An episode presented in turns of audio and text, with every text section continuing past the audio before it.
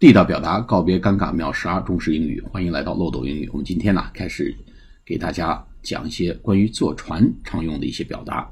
怎么讲呢？我们通常说坐船，说叫 travel by sea，哎，通过海来旅行，也可以说 take a ship to 什么什么。He is taking a ship to 南京哎，他正在坐船去南京。那么说过去啊，一百年前，我们经常。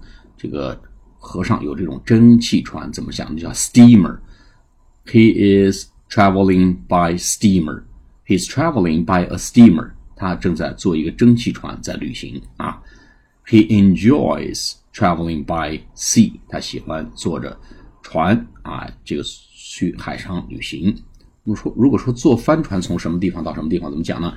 He sails from Nanjing to Shanghai. He sails from Nanjing to Shanghai. He always sails from Nanjing to Shanghai. 他总是坐着帆船从南京到上海。S A I L 就是帆船，坐帆船的意思啊啊。Take a ship, travel by sea.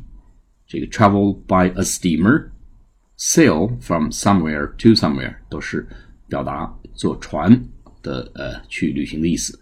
好，我们下次节目再见，谢谢大家。